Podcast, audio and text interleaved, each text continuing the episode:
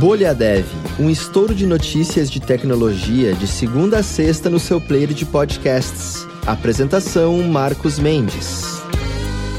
Olá, bem-vindas e bem-vindos ao Bolha Dev dessa segunda-feira, dia 23 de janeiro, data que se completam aí 27 anos do lançamento da plataforma versão 1.0 do Java, para ajudar o pessoal justamente a escrever os seus programas e softwares com a linguagem de programação Java, dando início também a aquela confusão que dura até hoje para algumas pessoas que não estão diretamente ligadas a desenvolvimento, confundindo o Java com o JavaScript, que é um papo para um outro dia. De qualquer forma, está aí 27 anos do lançamento da versão 1.0 do Java.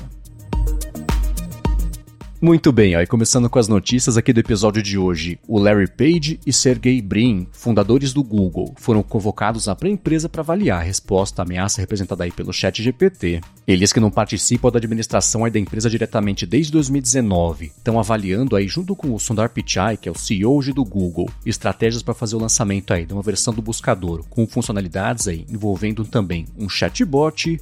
Então é esperar para ver né, se isso pinta de verdade até o finalzinho desse ano. E uma polêmica sobre o mundo do desenvolvimento. Segurança do Rust não é superior à do C++, isso de acordo aí com o criador da linguagem. O Bjarne Stroustrup falou que a iniciativa C++ Core Guidelines ajuda o pessoal a utilizar as melhores práticas na hora de escrever um código sem perda de desempenho, além também de lidar com vários outros problemas, né? E não só o tratamento de segurança de memória. Bom, e no mundo dos jogos, o GTA V para PC tem uma vulnerabilidade que permite execução remota parcial de código e ela foi listada como CVE 2023-24059. Então, por conta disso, o pessoal tem que evitar os jogos online até a Rockstar resolver esse problema, que permite que os invasores modifiquem arquivos com ataques que já foram reportados, e a torcer para pintar em breve essa correção aí do GTA V para PC. Bom, e voltando aqui a falar sobre inteligências artificiais que escrevem, as expectativas geradas em torno do GPT-4 podem decepcionar as pessoas, isso de acordo com Sam Altman, que é o CEO da OpenAI.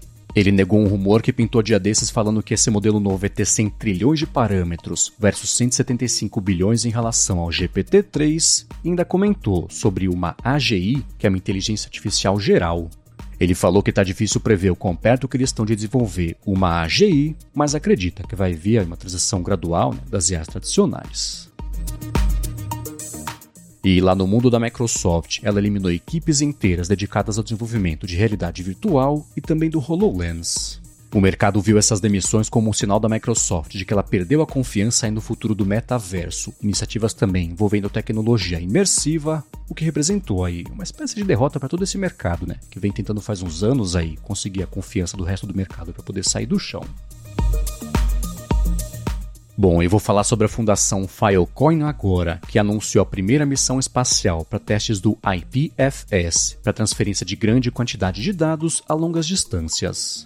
O objetivo é avaliar como o sistema de armazenamento descentralizado pode permitir melhorias e mais rápidas comunicações também interplanetárias, ao recuperar arquivos de onde eles estiverem mais próximos e não depender do servidor específico. E a Lockheed Martin vai lançar um satélite experimental aí com o sistema ainda nesse ano. E ainda que a ver com o espaço, astrônomos mapearam mais de 3 bilhões de objetos da Via Láctea no levantamento é mais detalhado até agora, esses 10 tera de dados são resultado de uma análise de mais de 20 mil imagens, representando só 6,5% aí do céu noturno, mas ainda assim o pessoal está com expectativa né, de que pinta descobertas bacanas é, a partir desse conjunto de dados. Muito bem, ó, e falando sobre o mundo da Alura agora, deixa eu lembrar você que essa é a última semana para se inscrever na imersão Dev da Alura, que começa agora dia 30 de janeiro.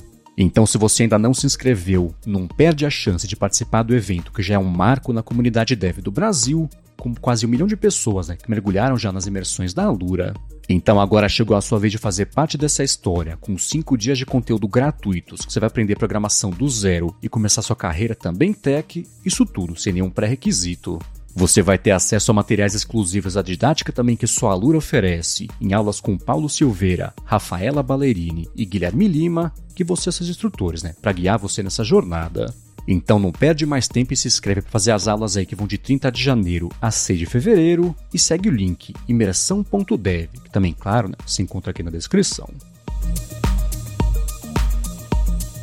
Muito bem, ó, para encerrar aqui o episódio de hoje, eu vou trazer uma, na verdade, o final, o resultado de uma enquete publicada pelo 1 Milhas lá, o William Oliveira no Twitter, citando a gente, inclusive, arroba bolhadevpod, perguntando pra galera qual que é o range salarial aí de todo mundo que respondeu, quase 800 pessoas responderam e disseram aí, a maioria, 33,3%, falaram que ganham de 2 a 4 mil reais por mês e foi desmembrando aí, também tem de 4 a 8, 8 a 14, mais do que 14, lembrando que esse assunto sobre o quanto a pessoa ganha é sempre muito polêmico, porque a gente vê o dado, mas não vê o contexto, né? Quantas pessoas responderam que estão no começo da carreira, na metade, estão num cargo aí de uma evolução maior e tudo mais, trabalha no Brasil, trabalha fora, tem muitas variáveis aí, muitos aspectos que tem que levar em conta, porque senão a gente se frustra, né? às vezes tem uma expectativa de quanto estaria ganhando nessa altura e vê o resto do mercado, parece todo mundo indo bem, mas são contextos diferentes. Então, eu vou deixar o link na descrição para você ver não só o resultado, mas sim os comentários do pessoal também, para você, é claro, poder comentar em cima, seguir aí com essa discussão. Lembrando que se você também quiser ou mandar uma enquete, uma pergunta, quer tirar uma dúvida e se aproveitar dessa parte bacana da Bolha Dev, que é todo mundo se ajudando, contribuindo aí para todo mundo crescer na profissão de dev, você pode mandar para a gente isso no arroba bolhadevpod lá no Twitter, ou se você twittar com a hashtag bolhadev, a gente fica espiando, fica de olho e também pinça o que pintar de interessante para trazer aqui ao finalzinho dos episódios. Como sempre, obrigado a quem deixa reviews e avaliações do Bolha Dev, obrigado em especial a quem recomenda o podcast para os amigos aí do trabalho, pessoal da faculdade, da escola, que curte tecnologia, desenvolvimento e inovação também, para a galera chegar aqui toda tarde e se informar sobre isso aí junto da gente na Alura. Muito obrigado mais uma vez pela audiência. Lembrando que a Alura no Twitter, no Instagram também, você encontra pelo arroba Alura Online. Eu tô mais lá no Mastodon, um pouquinho no Instagram também, como MVC Mendes. E a gente, é claro, tá de volta amanhã. Até lá!